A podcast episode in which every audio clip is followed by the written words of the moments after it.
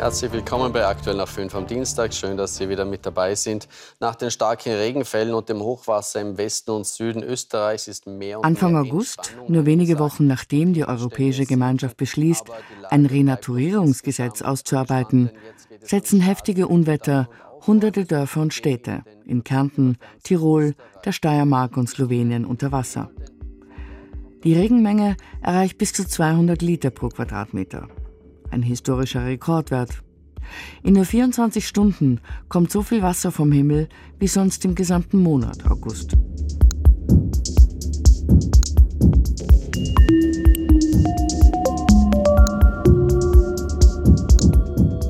Schwere Unwetter gibt es im Spätsommer in Westösterreich und benachbarten Ländern immer wieder. Dass sie über die vergangenen Jahrzehnte ganze Regionen in Katastrophengebiete verwandeln, liegt nicht allein an Klimaveränderungen.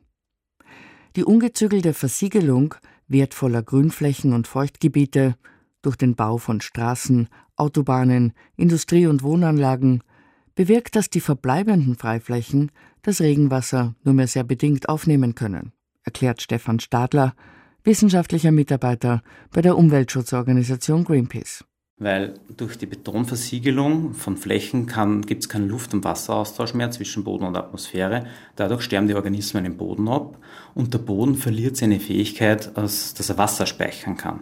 Und man muss sich das vorstellen, wenn ein Starkregenereignis eintritt, dann kommt auf einmal das ganze Wasser runter, fließt über diese Betonflächen schnell ab in die Kanäle und dadurch schwellen die an und da, wie wir es jetzt zum Beispiel gesehen haben in Kärnten, sind halt die großen Flüsse da betroffen, wie die Trau und so weiter. Der Schaden an Häusern, Straßen und gebauter Infrastruktur, der bei Überschwemmungen entsteht, ist verheerend. Aber er lässt sich auf lange Sicht wieder reparieren. Die langfristigen Folgen für die Grundwasservorräte, die die Bodenversiegelung vor allem in Trockengebieten mit sich bringt, sind weitaus schwieriger in den Griff zu bekommen. Die Grundwasserkörper werden gespeist, das Wasser in den Boden sickert, dort weiter sickert in den Grundwasserkörper wo wir dann wieder mit Brunnen dieses Wasser entnehmen für unsere Trinkwasserversorgung. Und in Österreich bekommen wir ein massives Problem bis 2050, was bestimmte Grundwasserkörper in der Salzburger Region oder zum Beispiel im Mainviertel betrifft. Allein in Österreich werden pro Jahr im Schnitt 35 Quadratkilometer Fläche versiegelt. Das entspricht drei Viertel des Stadtgebietes von Bregenz. Weltweit schreitet die Versiegelung noch viel schneller voran. Das Umweltprogramm der Vereinten Nationen, UNEP, hat errechnet, dass allein zwischen 2015 und 2021 eine Fläche so groß wie das gesamte verbaute Gebiet von Frankreich, Italien, Deutschland und den Niederlanden zubetoniert worden ist. Pro Woche kommt ein Areal in der Größenordnung von Paris dazu. Allein in Österreich haben wir in den letzten 40 Jahren so viele Böden zerstört, mit denen wir 1,5 Millionen Menschen ernähren können. Und wenn ein Boden einmal zerstört ist, ist er weg. Man kann den nicht mehr neu bilden.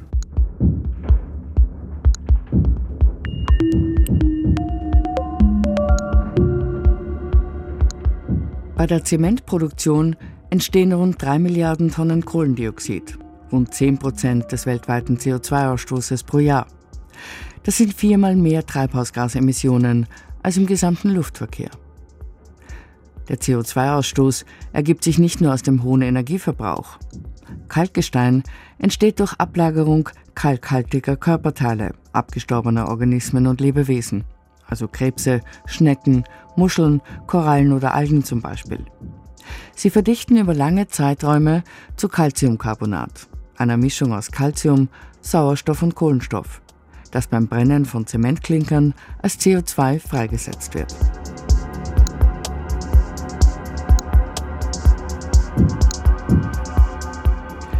Im Gegensatz zu fossilen Brennstoffen lassen sich diese organisch angelegten Treibhausgasemissionen bei der Zementherstellung auch in naher Zukunft kaum vermeiden. Laut eines Berichts des Umweltprogramms der Vereinten Nationen hat die CO2-Belastung der Bau- und Zementindustrie 2022 sogar neue Rekordwerte erreicht. Cement, cognate, concrete are everywhere. Zement und Beton, der daraus gemacht wird, sind die zentralen Bausteine der modernen Infrastruktur.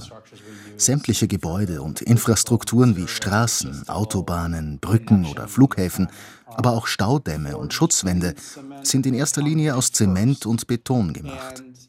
Wenn man sich das vor Augen hält, wird klar, dass Treibhausgase nur einer von vielen Faktoren sind, die den massiven Einfluss von Baustoffen auf unsere Beziehung zum Planeten prägen. Zement und Beton eröffnen interessante Seiteneinstiege, dieses Zusammenspiel kritisch zu hinterfragen und besser zu verstehen.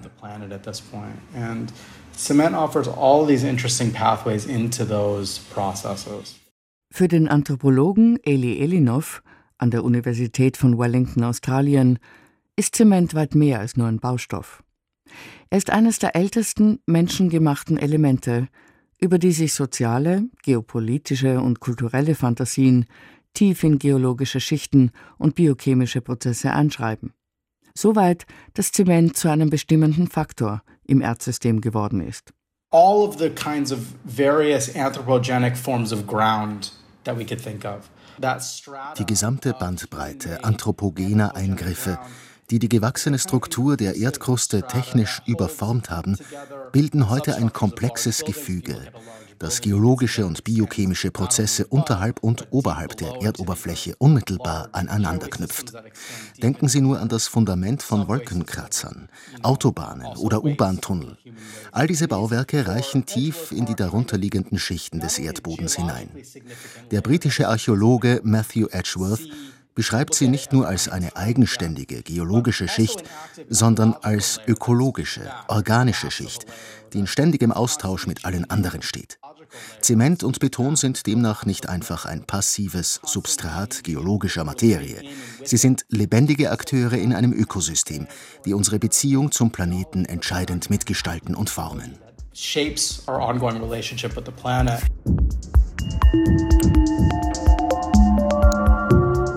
Zement reagiert mit Wasser auf besondere Weise.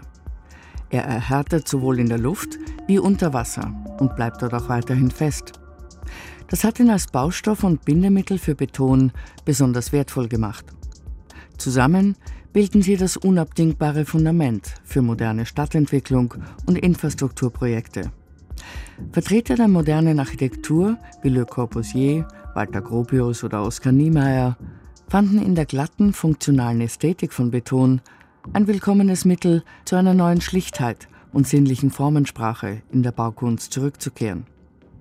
Eine radikale Neuinterpretation des Materials, das bis in die 1950er Jahre noch unverkennbar von der Erfahrung des Kriegs und der Schutzbedürftigkeit geprägt war. Teil der Faszination von Zement und Beton ist, dass man damit eine Umgebung nach ganz spezifischen Vorstellungen und Ansprüchen gestalten kann. Das war für Kriegs- und Militärapparate extrem relevant. Nicht zufällig ist die gesamte bauliche Erschließung der Welt im 20. Jahrhundert unmittelbar mit dem Ausbau von Militärbasen, Militärflughäfen und Verteidigungsanlagen einhergegangen. Der Bau von Autobahnen, Brücken, Tunnelsystemen und Flughäfen hat sich unmittelbar an strategisch wichtigen Punkten für den Kriegsfall orientiert.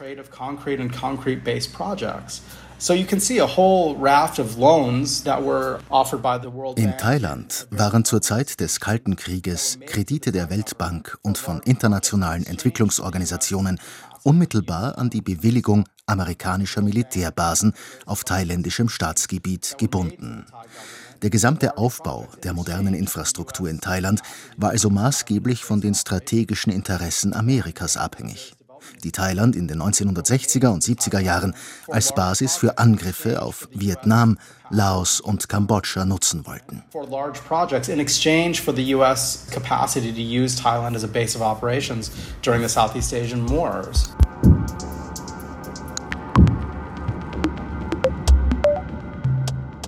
Gemessen an seiner Klima- und Umweltbilanz mag Zement rückwirkend selbst wie eine Kriegserklärung an die Idee einer gerechten, lebenswerten Gesellschaftsordnung erscheinen.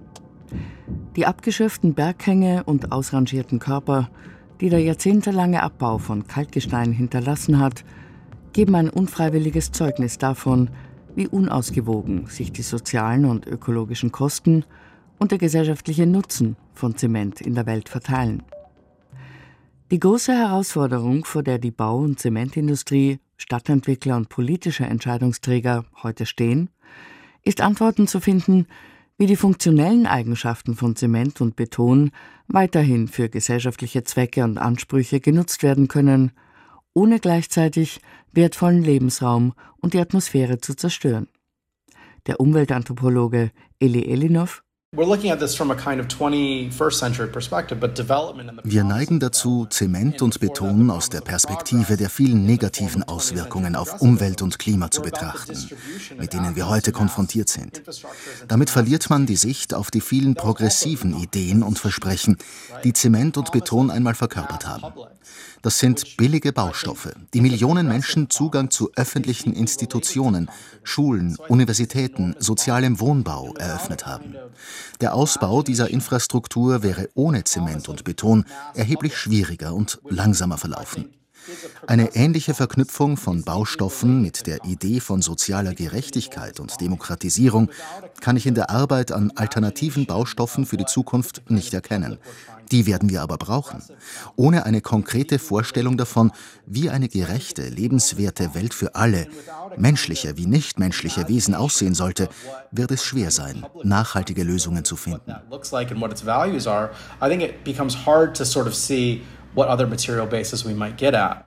Eine Reduktion der CO2-Emissionen allein wird demnach nicht genügen, um die Entwicklung sozialer wie umwelt- und klimagerechter Städte möglich zu machen. Dass das passieren muss, scheint unumgänglich. 70 Prozent des Baubestands, der nötig sein wird, um Wohnraum für die afrikanische Bevölkerung bis 2040 zu schaffen, sind laut einer Berechnung des Umweltprogramms der UNO noch gar nicht gebaut. Sollen diejenigen, die am wenigsten zum Klimawandel beigetragen haben, aber schon heute am stärksten darunter leiden, nicht übergangen werden, sind neue Ansätze in der Baukultur gefragt. Wir haben genügend Zement und Beton, um neue Städte, Parkplätze, Shoppingcenter und Luxuswohnungen zu bauen, die in erster Linie Interessen von Kapitalanlegern dienen. Die Vision einer sozial gerechten Stadtentwicklung, die darum bemüht ist, Armut und Enteignung von wertvollem Land zu bekämpfen und leistbaren Wohnraum für alle zu schaffen, stellt uns vor die Herausforderung, Beton nicht einfach zu verdammen, sondern stattdessen zu fragen, was und für wen bauen wir und mit welchen Absichten und Zielen? Und wie bauen wir Gesellschaften auf, ohne die schwerwiegenden ethischen, politischen und ökologischen Folgen der Massenbauweise in der Vergangenheit zu wiederholen? Construction.